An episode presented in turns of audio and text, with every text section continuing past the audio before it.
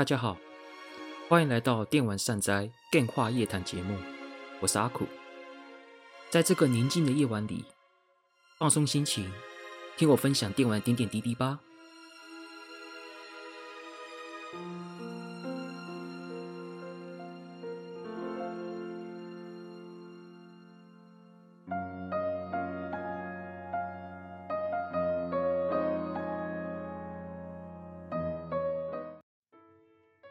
大家好，欢迎来到阿苦的电话夜谈节目，我是阿苦。今天呢，想要聊一款算是比较不为人知的游戏，它是在原本在手机游戏上面发售，然后呢之后也移植到 Switch 跟 Steam 的一款独立游戏，叫做《变成大人也不要忘记》。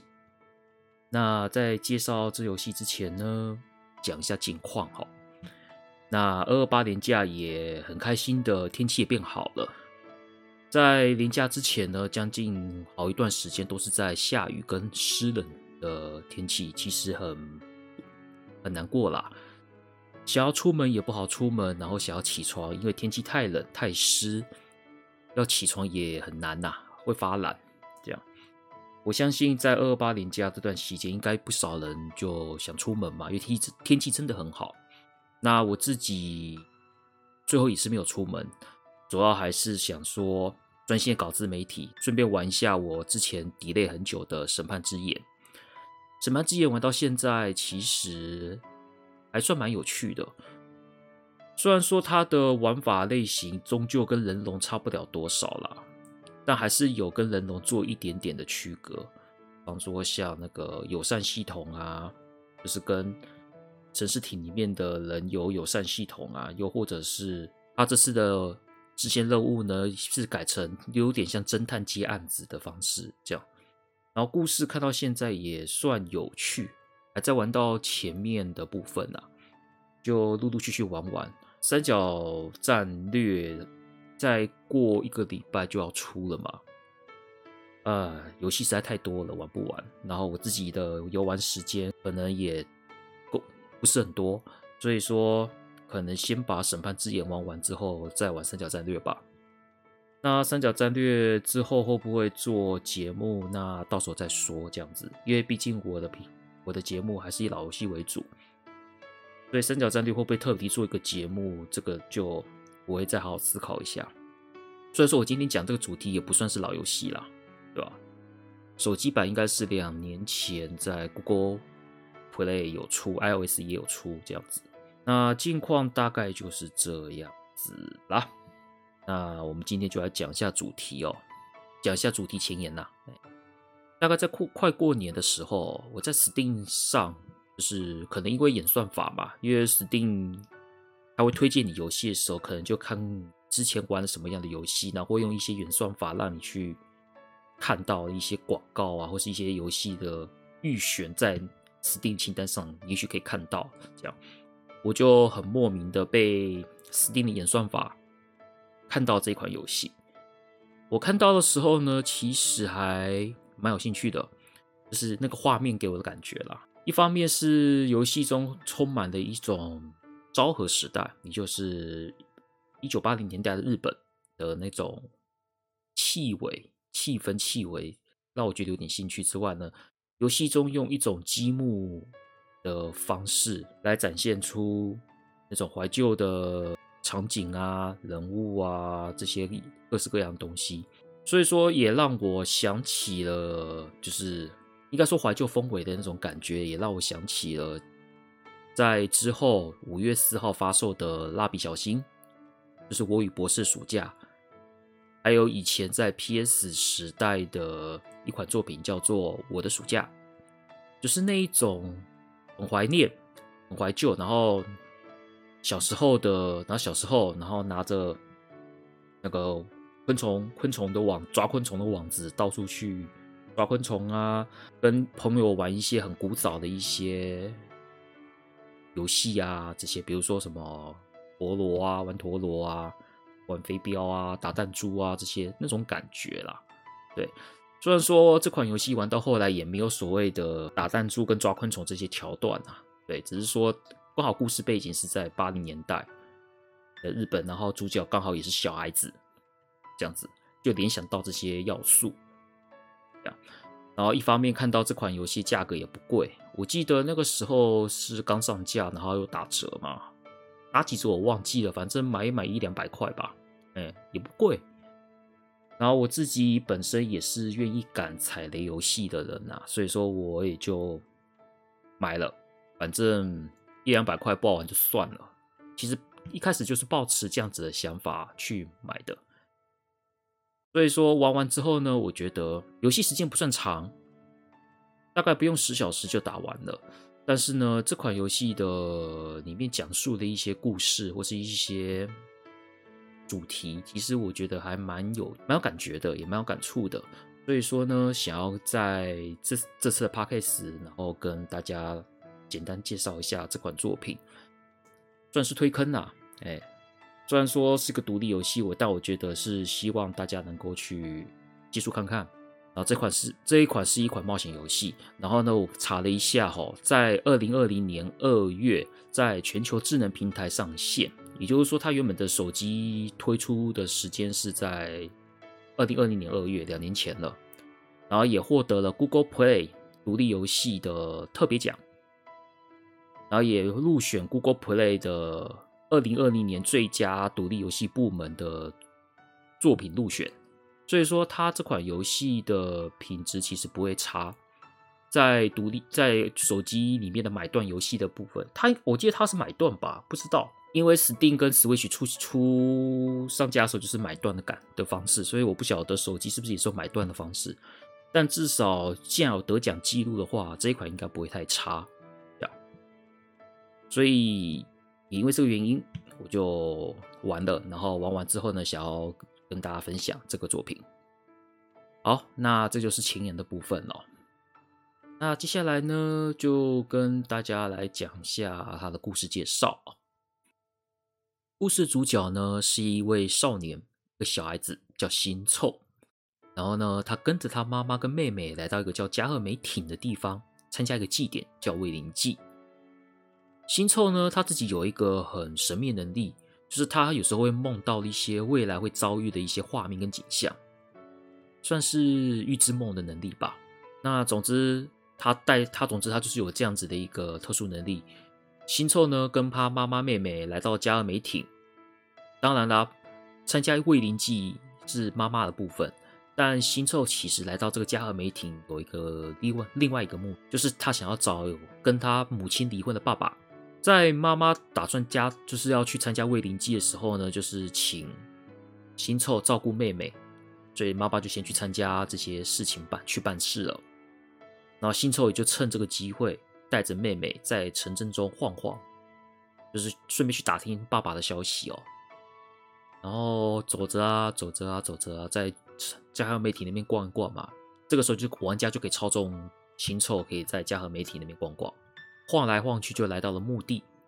在墓地的时候呢，从那边的和尚得知爸爸去世的消息，这一点让新凑受到了不少打击。和尚知道了新凑要去来找他爸爸嘛，对，然后他就也突然想起来，新凑爸爸留一个东西要给新凑，就他马上把把回去拿他爸爸留给新凑的东西，是一本笔记本。然后呢，和尚也把这个笔记本交给新凑，这样子。虽然说这个笔记本里面是什么东西，新凑还不知道，但是新凑一看一看到他所他的爸爸。已经去世了之后呢，其实很失望。对，至于为什么要找爸爸呢？当然，一方面可能想要知道自己的爸爸是什么样的人，因为他从小爸爸就不在了，所以新臭一方面他对爸爸的记忆也越来越薄弱了，所以说也想见见爸爸是个什么样的人。当然，还有一件很重要很重要的原因，就是妹妹得了一种很严重的病，她妹妹叫未来，需要做骨髓移植。然后呢，妈妈呢跟新凑自己呢也去医院检查，看骨髓有没有合，就发现不合。所以说他想说啊，如果爸爸还在的话，我先找到爸爸，然后请爸爸去捐赠骨髓，看能不能救妹妹的命。这样子，其实这才是最重要的原因啊。但是因为得知了爸爸去世的消息之后呢，其实很难过。但是在难过呢，就是很失望吧。然后走着走着，突然在神社的后面发现到一个神秘的四方体，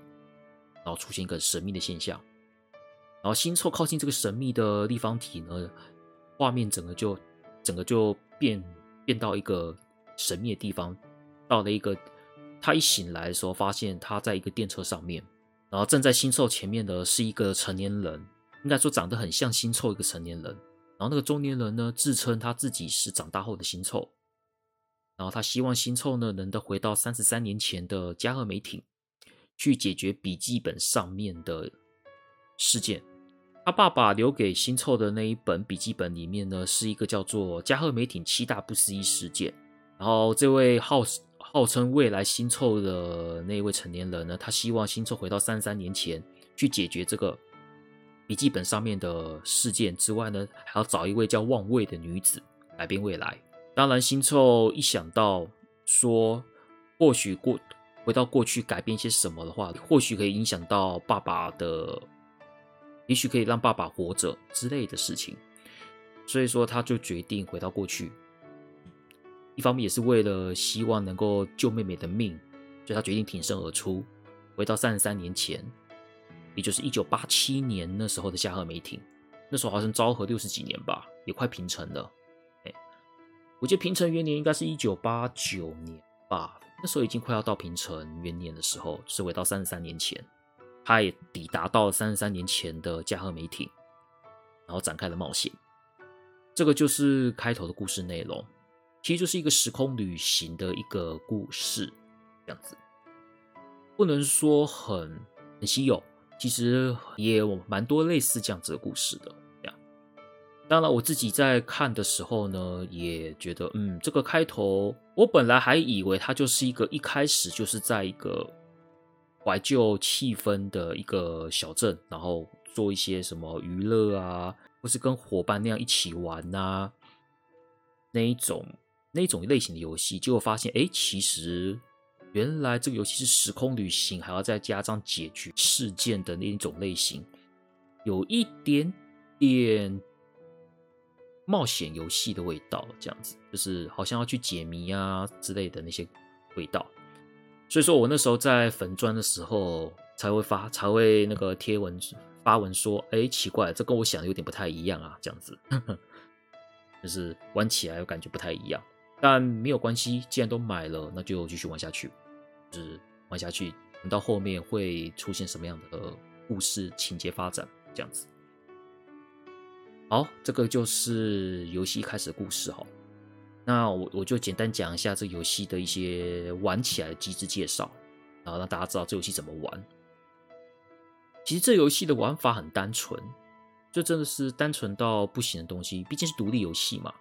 它可能没有办法做很多的互动性的展现。应该是说，我认为这款游戏的制作者可能就是把重点放在就是画面的表现。就是用积木表现出昭和时代那种怀旧感之外呢，就是故事的表现了。然后这两个以外呢，其他部分可能就没有做的，可能没有那么多的资源去放在互动性这上面。这款游戏音乐还算不错，但是曲子量不够多，所以说有时候听来听去就是那几个曲子，有点可惜。不过单音乐来说是不错的。好，这稍微扯远了，我们就简单讲一下游戏介绍。游戏就是 AVG 冒险游戏，然后你在游戏的里面呢，游戏会告诉玩家说你要去哪里，他会直接跟你讲，他不用在一边你你自己在一边地毯式的瞎瞎搅和慢慢找，他会跟你讲说你要去哪里，你只要照着游戏给的提示去做，故事就可以进行下去。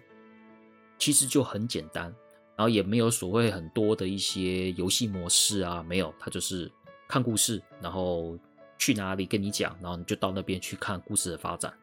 这样。所以说在互动性方上面不会说非常丰富啦，就没有办法，它毕竟是独立游戏。如果是要做一个所谓的中规模或大规模的话，也许这样的话就可以做更多的变化等等的。除了一般的游戏模式，就是看故事的冒险游戏模式之外呢，这游戏给了一些收藏要素，就是你在游戏中呢，你可以在这个街上呢。比如说角落啊，或者在一些物品的附近啊，或者在物品上面呢、可以拿到一些金币。这些金币呢，在这个游戏里面呢，可以拿来做一些事情。然后除了金币之外，你也可以在一样，就是在这个城镇上面搜查水管里面啊，等等，反正就是到处去走走，你也可以收到一些像是那个年代才有的一些东西，比如说像录音带、怀旧怀旧游戏杂志，应该说怀旧杂志啊，不是怀旧游戏杂志，是怀旧杂志，又是任天堂卡夹。或是水管，又或者是一些嗯，当年的一些可能明星海报之类的，这些对应那个时代常见的一些物品。那金币是干什么的？金币其实很简单，因为你收集金币的目的就是去转蛋。在城镇上有三个转蛋机，然后其中一个就是在在杂货店那边。那个游戏的杂货店其实就很像是台湾的干妈店。然后有卖零嘴，有卖玩具，像比较年轻的一些听众朋友，可能没有，可能已经不太常看到这种干妈店了。这个柑仔店在我小时候其实很常见的，就是说经营者可能都是一些欧巴桑啊、老奶奶啊之类的，或是老爷爷啊，他们都会经营这种柑仔店，然后里面就会放很多一些巧克力球啊，那个无花果啊。那些小零嘴，然后也会放一些像是一些什么那时候的什么玩具啊，比如说甩炮啊，那个爆炸袋啊，还有一些什么书卡画册啊，这一些，还有一些什么台湾制的十块钱的盒装玩具啊，还有转蛋机啊，而且我我还记得我国小时候那个转蛋是转一次是十块钱台币，哎，十块钱铜板一枚就可以转蛋了。然后现在不知道转个蛋要多少钱了，都好几百，对不对？差不多，就是这些东西，在我国小的时候，这是很普遍的东西，但到现在这些店越来越少，越来越少。我家附近还有一间柑仔店啦，就是原本是一位老奶奶开的，然后就给，然后后来就给她的那个女儿继续开，这样子，就是还有在开。所以说我家附近还有柑仔店，但是基本上这附近。应该说，在我家的那一带，基本上已经看不到柑仔店了。这是一个是时代的演进啊！我不晓得听听众有没有跟我一样有这样的经验。如果是跟我差不多年纪的，应该都有去过柑仔店买零嘴，然后去买玩具那个那段日子，就这样。然后这个游戏也有重现那个柑仔店，然后柑仔店前面有个转蛋机，然后当然不止柑仔店了，柑仔店那边有一个，然后在其他的。那个艇的一些地方有两个转蛋机。总之呢，这个金币呢就是拿去转转蛋的，大概三枚金币可以转次蛋，转次蛋，然后可以转出一些收集的物品。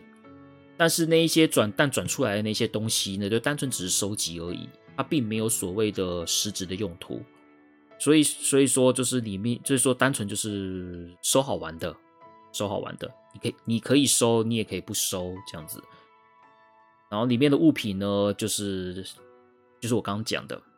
录音带等录音，就是类似一九八零年代日本那些很常见的一些东西。当然，那个时候的日本跟台湾，我想多少还是有点差距的啦。就是两毕竟是两个不同的国家，所以说当时那个年代同时间点，可能有些东西是不太一样的。但是那段，但是还是有一些有共同的一些要素、共同记忆的东西。像里面有出现一个叫戒指糖果啊，我以前就吃过戒指糖果，还有一些跳跳蛙，就是一个像，就是有不知道用一种软软的材质做的一个青蛙，然后你，然后你放在那个，你只要在桌上压着它，它就会跳，哎，那种那种跳跳蛙，还有以前的组装模型，像万代以前出的那个早期的 BB 战士，那时候才一。百还是不到一百块，还是一百出头就可以买一台 BB 战士。我以前有买过，还有弹珠汽水啊，啊，里面还有 CRT 老旧电视啊，这些东西，这些都是，还有一些美味棒啊、巧克力条啊，这些这些东西都是那个年代都有共同回忆的一些东西。所以说，每看到这些东西，其实。当然有一些是日本那边可能会比较常见，但是有一些其实台湾也会有，就会看到转蛋转出来那一些怀旧的东西，一些物品，看就是蛮怀念的啦。对啊，毕竟我小时候是那个时代的人，这样子，所以看到这些东西就就还是很怀念。然后也在感慨说，时间过真快啊，三几年过去了，自己都变成中年人了，变大叔了，这种感觉。游戏其实就这样子，很单纯。那我刚才讲过，游玩时间大概也不用十小时就能打完。当然，除了一般的看故事跟收集要素之外呢，我也希望玩家可以去好好，应该说听众朋友还有一些玩家可以去看看这游戏，借由积木的风格，麦块积木的风格，来展现这一个加贺美町那一种昭和起风格的那些建筑，其实都重现的还蛮有一回事的。对吧？尤其像柑仔店跟那个空地，柑仔店旁边有空地，有三个水管的那个哆啦 A 梦里面空地的那个样子，哎，也都有重现哦。所以说，看完看到这个场景跟看到这样子的那个气氛，真的是也我也蛮喜欢的，对吧？算是一种算思乡吗？啊，我也不晓得，就是很喜欢这种感觉，这样。当然。最后，这款游戏的卖点还是在故事啦，还是在故事的部分哦。然后游戏中的故事其实有出现一个很大的反转，就是有一个很大的一个转折，然后这个转折会让你有点措手不及。当然，这个部分我我是不会讲的，就是想要知道我所说的反转呢，也是请听众继续玩看看。但是呢，看完之后呢，是一部就是看完这些。整整个故事玩完之后呢，就是整个故事其实很赚人热泪的，是一种让人心暖暖的一个昭和电影，好像在看《幸福三丁目》那种感觉吧。然后在 Steam 呢跟 Switch 版有追加后日谈，这个手机是没有的，所以说你可以把全本片打完之后呢，再追加后日谈的部分。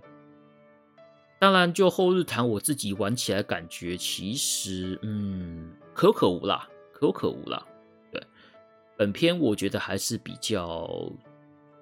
精华一些，哎，当然你顺便去玩一下也无妨啦，也无妨，大概就是这种感觉吧。这个就是这款游戏的一些介绍，其实听起来好像很单纯，是不是？那接下来呢，可能就讲一些可能比较稍微以这个主游戏主题可能比较严肃的话题。啊，也比较是我想跟大家分享的一些想法的一个一个话题，就是从游戏中来谈小孩与大人之间的关系。哈，这个东西我是觉得想要跟大家来聊聊跟分享一下，然后里面可能会提到一些故事情节，但是完全不用担心说我会透露出结局，或是透露出游戏的重大转折，这些我都不会讲的。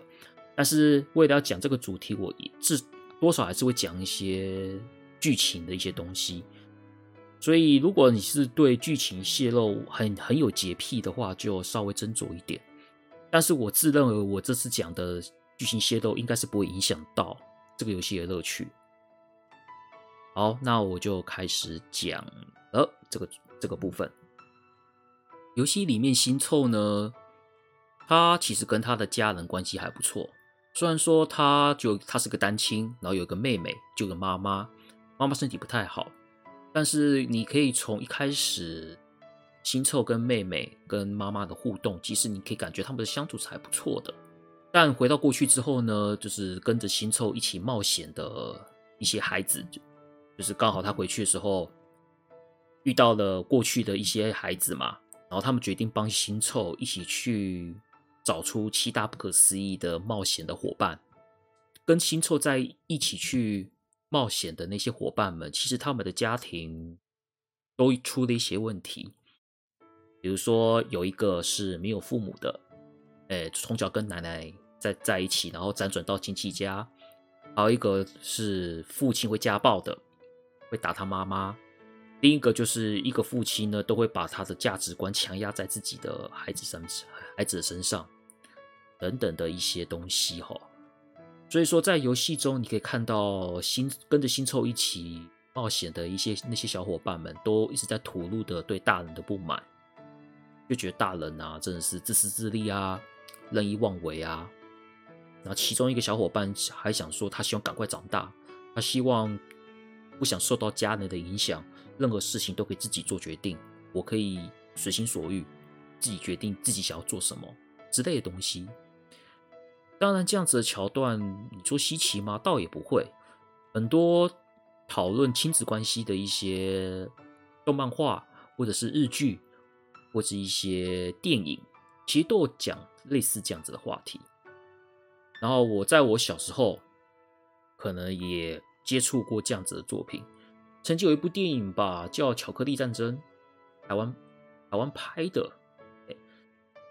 也是一群小孩子，然后离家出走到一个地方的故事，然后最后家人啊这些都跑来啊，然后也谈了一些亲子话题，然后我小时候在看类似这样子的作品的时候，都会觉得就是说，哎呀，大人啊，就是又很自私啊，然后呢，然后一天到晚都要求我们什么东西啊。像我跟我父母亲的相处，虽然说算不错的，但是有时候也是会觉得就是。啊，他们就是他们就是想要要求我什么啊，那我觉得他们又不懂我啊之类的，然后也觉得啊，读书一直一直叫我读书，然后考好成绩，然后这这些东西的。所以小时候看到这个东西，其实我的内心其实跟这些小孩其实多少是有一点共鸣的。在我小时候，这些东西说大人怎么样怎么样之类的。但是这么多年过去了，我也长大了。我现在也是一个三十几岁的大叔了，啊，我虽然没有结婚，也没有小孩，但是以我现在年龄当了父母，其实也不是一件很奇怪的事情，只是我现在没有而已啊，对吧？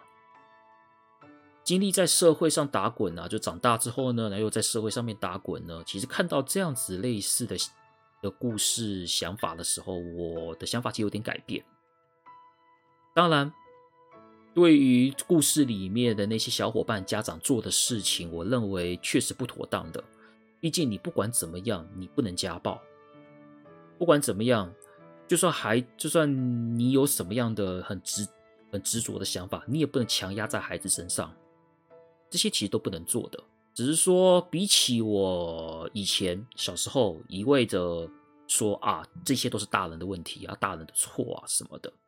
现在的我呢，可能会比起骂那些大人，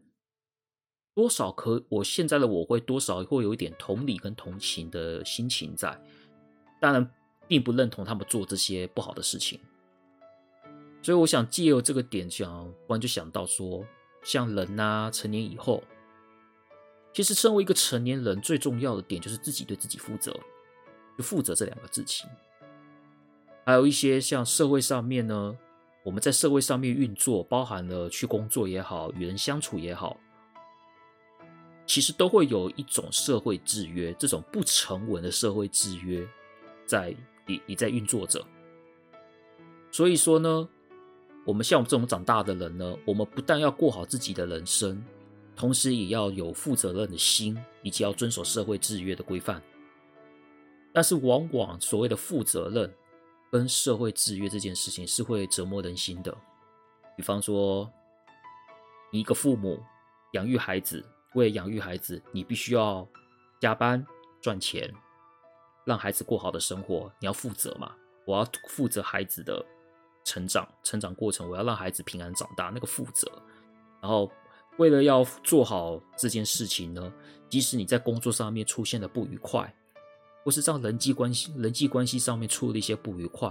你都不能因为这样子而影响到你的责任，身为父母的责任，包含社会制约吗？这个是，比如说在这个社会制约里面，可能会有一些制，有一些潜规则，然后你看你看不过去，但没办法，社会就是这样子运作的。你要当一个，你要当一个破坏这个社会制约的一个人，除非你够强大。你强大到说，我破坏这个制约，我也不，我也不会有很严重的影响。你要强大到这种程度，要不然你破坏这个制约，你就会得到很大的惩罚。看到这种状况的时候，其实都是会折磨你的内心的，我相信，如果听众那边有一些可能已经成年人的，甚至有为人父母的，应该都能体会到这样子的感觉。而这些苦，其实我们大身为大人，就是要默默吞下来。这个是这是大人最重要的责任。所以说，刚刚我说一个小伙伴说想要赶快长大，想要自己做决定，想要随心所欲嘛。但是呢，所谓的自由，就是伴随责任的。其实。有时候我们得到了自由，但是那个责任就是压在我们身上。所以说那个时候，所以说像我们这些可能有一些长大的人啊，都会想回去小时候，因为小时候不用负责任。当我们都已经长时间知道负责任是什么样的事情的时候，你就偶尔会想一，偶尔就会突然想说啊，不太想负责任啊，这样子。但这些苦啊，大人在经历了负责任。跟社会制约这样子的生活上面，其实这些东西呀、啊，这两个这两件事情，小孩子是不懂的。小孩子因为他毕竟可能年纪小，然后思考上面没那么周全，你跟他们讲说负责任跟社会制约这件事情，影响了让他不得不做出这么做。他们就算听了，我相信大概也不会同理你啦。而且小孩子相对。跟大人来说是比较允许犯错的，就是你小孩子只要犯错了，大我们可能大我们就看看到这些状况，可能就说，呃，小孩子嘛，啊，犯错没关系，就知道下次改，下次改改，这样就好了。但是成年人犯错呢，可能就没那么优惠了，对，犯了错，搞不好就直接可能就炒鱿鱼，或者是得到一个很大惩罚之类的。年纪越大，应该说，你说二十几岁刚出社会的小伙子，可能在职场的观念不是很好，他也就是因为啊，没关系啊，小伙子嘛，不懂。但是如果像三十岁、四十岁、五十岁那些社会中间中间分子，基本上是没有那种犯错的空间的。你犯错了，人家都说啊，你都啊，你都这个岁数了，怎么还犯这样子的错误？会批判你。所以说，像。所以说，小孩子相对来说真的是可以允许犯错的，而且因为他不满十八岁嘛，还没有成年嘛，小孩子在法律上面也判定他并没有所谓的对自己负责的一个能力，所以说他往往有可能闯祸了，然后他自己不用负责任，是父母去担，就是为什么像法定代理人这些事情嘛，啊，就是小孩出了包，父母扛啊，小孩子其实对于所谓的负责任。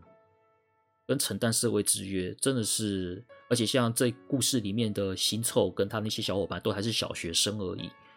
他们不会懂这些东西的。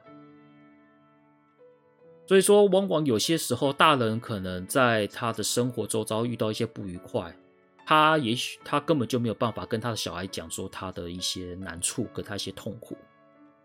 然后他可能情因为经历过这些难过跟痛苦，然后情绪没有调整好。就是没有调整好的情绪，就不小心迁怒到孩子身上，这样子。我爸妈也有这样子过啦，所以说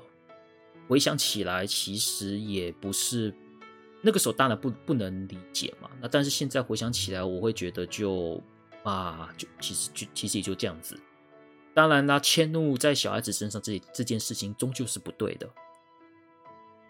你必须要好好的调整好自己的心态，然后呢，对于孩子这件事情，你不能因为你的那些不如意或是一些不顺遂而影响到孩子，这个是大人要尽的义务。应该说这一点就是责任的一环吧。那我就举个例子哈，我们就举个例子，就是这里面有个小故事，就是有一位小伙伴呢，他父亲是经营神社的人。哎从小呢，他的父亲就灌输小伙，就是那位小伙伴说要继承神社这个想法，然后强逼他去学习一些继承神社所需要会的一些技能，或是一些什么修炼啊之类的、修行啊之类的东西。然后那个小伙伴就很不开心的说：“父啊，我又不想要继承这个烂神社啊，啊，都是父亲在那边逼我，啊，我才不想要继承嘞，谁想继承这些东西啊？”然后就对他父亲感受感受到不满。听到这个东西，你会不会觉得也很正常？比如说，有些人家里是开旅馆的，开餐厅的，或是做一些自己的事业的，然后希望自己的孩子接班，这种这种事情呢，孩子又不想接班，这样的这样例子其实很常很常见嘛。当然，如果是以我小时候的想法，就觉得妈，我就觉得为什么父母要强压自己的孩子去做这些东西呢？对吧？你会觉得这父母不对啊，不可以这样子啊。但是我们换个想法哈，像这种，比如说我们像这位小伙伴家族经营神社，通常承接这个家族呢，就是他爸爸，就是他父亲嘛，承接这个家族，通常都是下定决心要使有这个使命感，接下这个事业。当那位父亲呢决定接下这个事业的时候，他一定，因为这是家族历历历历代代所创立的基业嘛。身为一个当代的继承人，所以说要保护这个事业，绝对是死命的保护。就是我从我的爷爷、爸爸、爷爷接下他的他们所打造事业，我是我觉得身为我这个现任继承人，我一定有这个义务去守护。也许这位父亲年轻的时候没有要继承，也许吧。因为故事没有讲嘛，我就我就随便做个猜想好了。也许这个年轻父亲年轻没有要继承，但是呢，或许因为有些缘故，他最后决定要继承了。但是既然要继承了，我就要想办法延续下去。那个使命感是直接打在那个父亲身上，然后他也不会希望说他的父亲爷爷所留下来的一些事业，在他这一代就停了。说实话，如果通常一个事业就是家族事业，在自己这一代结果倒闭了，或者是破产了，又或者是不做了，我相信身为那一代的人，那一代继承人一定很难过。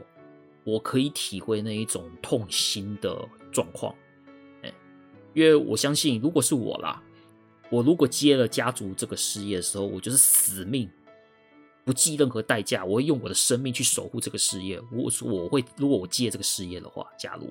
在这种心情想要传承的那个心情上面呢，你一定会不自觉对自己的孩子说：“说这是我们家一直以来所做的一些事业，所以一定要继承。”就是你一定自然会会有这样子的想法强加在孩子身上，但是孩子基本上是不会懂。守护家族所打造的事业，那个使命感，这个这种想法，孩子是不会懂的。孩子只想要自由自在，想要做他自己想做的事情，怎么可能对使命感这些东西，尤其是家人家人强压给他的使命感，他怎么可能会接受这种使命感呢？所以说会导致，因为这样子嘛，父亲希希望他的小伙伴，就是新凑的小伙伴能够。承接他所家族遗留的使命感，但是小伙伴不愿意，然后两边的关系就很差，就是造成这样子的，这造成这样子的情形。曾经有一位人生前辈跟我讲一句话啦，啊，呃，就是假如你的父母是有好好做好一个父母的责任，有时候呢，你与父母之间的摩擦有不愉快。他说：“那个前辈跟我讲说，试着想想看一件事情。他说，如果你成为父母，你有没有自信跟把握做得比你的父母还要好？然后想完之后呢，他说，通常你只要他说你只要好好的想一下，你就不会对你的父母有太过苛求的想法了，因为父母也是人，父母不是超人，也不是万能，他们是人，也会犯错。”假如这个父母真的有好好把你养育长大，也并没有做一些很糟糕的事情的时候，有时候他们也是人嘛，他们也不知道该怎么做的时候，其实你只要一想，用同理心去想，如果你是父母，你有办法做跟他一样好吗？这时候你就对你的父母就不会有所谓的说那种怨恨、苛求吧。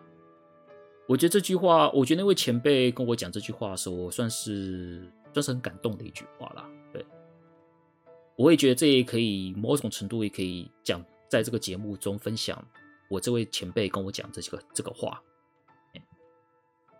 当然啦，这句话基本上是跟自己的跟跟所谓跟那个可能二三十岁的人讲，或许还比较有用。对小孩子讲这句话可能就呃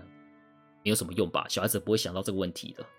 所以看到前面讲的这一些东西，就是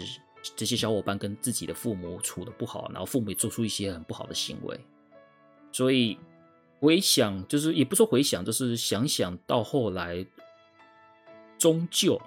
大人即使在社会上有很多的苦，即使是如此，但是呢，像是家暴。让孩子生活出现困难，或是让孩子在童年生活有阴影，这种事情不能让它发生。即使你，即使身为大人的你再痛苦，让小孩子平安长大，这是大人的义务，也是责任。所以绝对不能、不可以因为自己的苦影响在孩子身上。听起来好像很很公平，是不是？但就是如此，这就是大人嘛。我们成为社会上的中坚分子。成为社成为养育孩子的人，这些事情本来就是要扛，这个是不能逃避的事情，所以我才会讲说，我不，我对于这些小伙伴的家长对自己的孩子有一些不好的行为，我不会完全的苛责他们，但是他们做这些事情就是不对，就是不对，所以想借由这样子的一个故事里面发生的一些。桥段，然后想分享一下自己对这样子事情的看法，对啊，当然也是有一种很王八蛋的父母啦，对啊，就是完全不负不尽责任，然后做一些一大堆糟糕的事情，然后我行我素，然后不管孩子怎么样的那些，对于尽完全不尽父母父母责任的那些大人，那就不用讲了嘛，那就那就基本上就可以唾弃啊什么的，很糟糕啊之类的都不用讲了。但是我相信，通常成为人人父人母的家长，他们都是有心想要让孩子好好平安长大的那个心态。我想大部分的家长都是这样子的，是抱持这样子的信念去养育他们的孩子。或许做的不够好，或许嗯不知道怎么讲啦，对，或许做的不够好，那没有关系，就学习嘛，学习嘛。但是记得就是，至少我自己觉得啦。对于孩子，就是你有多少苦，让孩子平安长大，就是自己的义务，大概是这种感觉吧。哎，曾经小时候想想嘛，像小时候看完这样子的作品嘛，对不对？看完这样子的作品，无论是 ACG 的，或是动漫电影这种，看到大人自私自利的样子，然后我，然后那时候还是小学生的我，都说什么自己不想要成为肮脏大人啊。结果多年过去了，搞不好现在的自己就成为小孩子当初小时候自己那一位肮脏大人啊！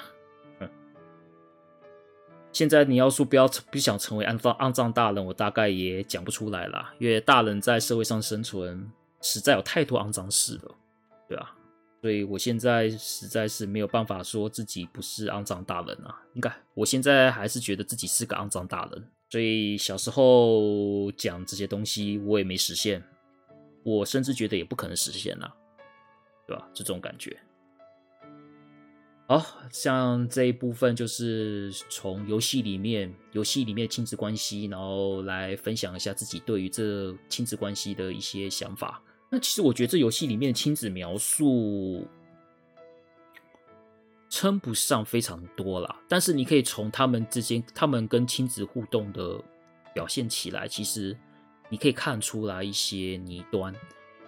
比较多描述的还是新臭跟这些小伙伴他们之间的那个冒险犯难的友情啦，还是在比较主要的部分。那这就是这部分想跟大家分享的。哎，如果听众是，如果听。这一段，如果听众是已经是成为人父人母的，应该会蛮有感觉的啦，啊，或者是说已经已经是三十几岁以后的，听起来应该可以懂这这一段我想要跟大家分享的那种心情。如果是二十几岁的话，或许会觉得刚刚讲这个话题有点远了，但没关系，就分享嘛，听听就好。好，下一个呢，就是变成大人也不要忘记游戏名的含义。这款游戏名字叫做《变成大人不要忘记》。你看到这个游戏名称的时候呢，就像我刚刚讲，你有看到小时候有点像是类似这样主题的作品的时候呢，或许你会直觉想到就是，呃，变成大人也不要忘记初心啊，或者是变成大人之后呢，你不要忘记自己的童心啊，就是要成为好大人啊之类的话。这里面其实多少还是有提到类似这样子的概念，但是呢，对于这款游戏名字变成大人也不要忘记，我认为它是在讲一个更深层、更深刻的事情。但是这个深层的、这个深刻的事情呢，其实而不是我们刚刚以上讲的那个道理，什么不要忘记初心啊，不要忘记童心啊之类的人，而是跟游戏里面的人事物有关。我会觉得这款游戏想要表达出那个变成大人不要忘记这件事情的，至少就我所看到，我所认为你他想要表达的事情，其实比我们刚刚讲那些还要深。只是这个东西，就是我会觉得它是这个游戏里面蛮重要的一个核心跟主题，所以就不能捏透，不就不能，我就不能透露剧情了，因为这个是爆点，所以我就不会在这边讲。想要知道变成大脸不要忘记这个游戏的含义呢，我会希望就是听众可以自己去玩，玩到快要结局的时候，你应该就可以感受出所谓的不要忘记是不要忘记什么。所以说，就也请大家，也请听众大家自己去自行自己去体验看看，就不多讲了。只是我我就开这个开这个头，让大家说可以在玩的时候注意到这一点。好，那接下来就讲一下结论哈。啊，讲讲也差不多到尾声了。不知道听完这款游戏介绍时候呢，听众有什么想法呢？当然有想法，也欢迎在脸书粉丝专页电玩善哉下面留言或私讯，或者是在 Apple Podcast 留五星评价，然后也可以回一下你的看法。又或者是可以在我那个我的 Linktree 上面有一个给我的信箱，给我的信箱留言，也可以用这个方式留言给我。这些东西都可以来跟我们反馈哈，给我们给我们一点给我们一些意见。这些东西，其实我在过年期间玩玩这游戏。我是开心的，虽然说我个人对于电玩游戏还是比较注重在互动性上，就像我之前跟电玩老爸有合作的《Dungeon Encounter》这款作品，就是专门玩系统的。然后我也因为这款游戏的设计是伊藤裕之做出一个很棒的平衡设计而玩上瘾。《Dungeon Encounter》这款作品呢，它没有故事，基本上是没有故事，但是我可以因为它的游戏机制玩得很开心，所以说我个人是很重游戏互动派的。只是说，像这款游戏其实就比较不太像是我会喜欢的类型，就是互动性很薄弱嘛，这样主要是讲故事。只是说会喜欢这一款，就刚好这个故事的点又打到我了，也因为这样子我才会喜欢吧。当然，这一款的知名度也是非常低啦，哎，真的很低。我在 Google 上面打出这款游戏去搜寻，基本上也没什么人在提，哎，了不起就是在 PTT 或者是一些。电玩网站有介绍这款游戏的一些讯息，但是基本上也没有人讨论，也没有人回应，也没有人去分享心得，这些东西都没有，所以知名度真的是很低啊！哎呀，虽然它好像是，虽然它是有得奖的游戏，所以我不知道听众会不会有兴趣想要去接触这款作品呢？只是说我自己因为因缘机会去玩这个作品，然后玩完觉得想要跟大家分享。所以说，就用自己的 podcast 的方式跟大家介绍这款游戏。然后，如果有兴趣的听众呢，我是觉得去试试看，但我不敢保证你们会不会喜欢呐。就是因为毕竟花一点钱去踩雷这种事情，才可以了解自己喜欢什么，或是培养自己看游戏眼光嘛。像踩雷这件事，就是最后想跟大家聊，像踩雷、踩雷这件事情，就是我自己一直以来都有在做踩雷的事情呐。包含以前从 PS2 时代在买游戏片的时候，我都会去二手、去特价游戏区或者二手游戏区去找一些比较便宜，但是我想玩看看的作品。这样子的习惯沿用到现在，大概也有二十快二十年了。所以说，只要不是太贵的作品，我都有一些，我都会拨一点预算去试看看。当然啦，买来的这些踩雷游戏到底有没有好玩跟不好玩的都有，我有买到一些不好玩的，但毕竟才花那么一点点钱就算了，然后也可以借由这个方式知道自己不喜欢什么东西，所以我认为一个玩家要喜要真的清楚自己是喜欢什么样子的作品的时候，其实你必须要多方面的去 try，是要花钱的。除了自己所熟悉的之外，也要去探索一下你不熟悉的东西。这样子的话，你可能会在新的未知的领域里面得到一些新发现。这样子的话，也等于更认识你自己。所以我是觉得踩雷游戏这一点的话，当然，如果你有这个资源，你有钱的话，就是你有你有足够的资源的话，可以去试试。当然，如果你是那一种买游戏都要非常斤斤计较，然后没有很多钱的那一种，那就谨慎点会比较好啦。这样。好，那这集的节目呢，就到这边结束啦。那最后想要跟大家、跟各位听众讲，就是。这一款原价四百一十七元，是这是一个写给少年跟成年人的一部温暖的故事。我不知道听众觉得这个价钱会不会觉得太贵，还是太便宜？不知道。呃，但但是如果观如果听众想要尝试看看的话，我觉得可以试试。至少我玩完之后呢，可以感受到这个游戏给你的温暖。它是个最后结局是一个很温暖的故事，我相信不会有那一种，虽然说难过事情多少也会有，但是最后是会让你很开心的玩完这些东西。那总之就是这样，好啦，那今天就分享完这款游戏了，那我们就等下一集再见了。那喜欢我的，一样就是喜欢我们电玩善哉这个节目的话，也欢迎。在 Apple Podcast 里五星评价，然后呢，我自己也有在 YouTube 开直播，然后每个礼拜的假日应该都会开。哎，现在开的是 DC 版的《机器人大战阿法》，以及 PS 版的《毛利元就三十之四》，以及现在正在刚发售的 FF 六像素复刻版。然后在这边也顺便跟大家打下小广告哈，就是我个人在脸书粉丝社团的骨灰级战地。是骨灰级战地的脸书粉丝社团上面连载，每周会连载一篇怀旧游戏的文章，在骨灰级战地。当然啦，我也会同步更新在我的脸书粉丝专页上面。阿苦吕秋 game 天地，每个礼拜三，应该是礼拜三都会更新一篇怀旧主题的一些文章，然后就是培养自己写文章能力啦。所以说我都会开始连载，也会在我的噗浪上面连载。那总之呢，有机会，就是听众有兴趣想要看我写怀旧游戏的文章，也可以到我的粉丝专业，或者是骨灰级战地的脸书粉丝社团。骨灰级战地算是我个人很推荐的怀旧游戏相关的脸书粉丝社，脸书粉丝社团，然后里面的人都很踊跃的发言，然后有时候可以看到一些很不错的内容，值得去看看。哎，好啦，这次节目就到这边结束啦，那我们就下集再见喽，拜拜。